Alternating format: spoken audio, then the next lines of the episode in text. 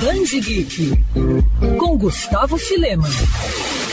Você já sofreu por amor? Já esteve tão imerso em uma relação que nunca percebeu quão tóxica era ela? Pois é, esse é o drama vivido por Fred Riley, uma jovem de 17 anos que não consegue se libertar de seu relacionamento abusivo, mesmo sabendo que vive esse pesadelo. Do outro lado, temos a namorada de Fred, Laura Jean, que o que tem de popularidade tem de crueldade. É a partir daí que temos a história de Laura Jean Vive Terminando Comigo, quadrinho de Mariko Tamaki e Rosemary Valeria O'Connell, e lançado aqui no Brasil pela Intrínseca. A drama é super dinâmica, mas você deve estar pensando: ah, como é que uma história que foca apenas em um casal pode ser tão dinâmica? Bom, isso porque as autoras têm todo o mérito de conseguirem explorar a situação utilizando cenários que causam diferentes sensações aos leitores. Para os adultos, rola toda aquela nostalgia por lembrar dos amores da juventude. Já entre os adolescentes, a trama traz reflexões ao tratar de relacionamento tóxico e outros importantes assuntos, como também LGBTfobia, aborto e bullying. Talvez seja por conta desses elementos que o leitor consegue observar a evolução e amadurecimento de Fred. Apesar de reviver cenas tristes constantemente,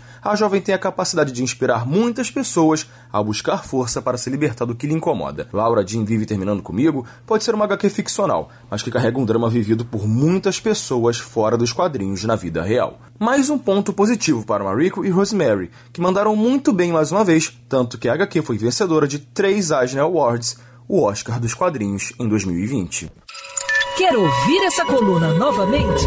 É só procurar nas plataformas de streaming de áudio.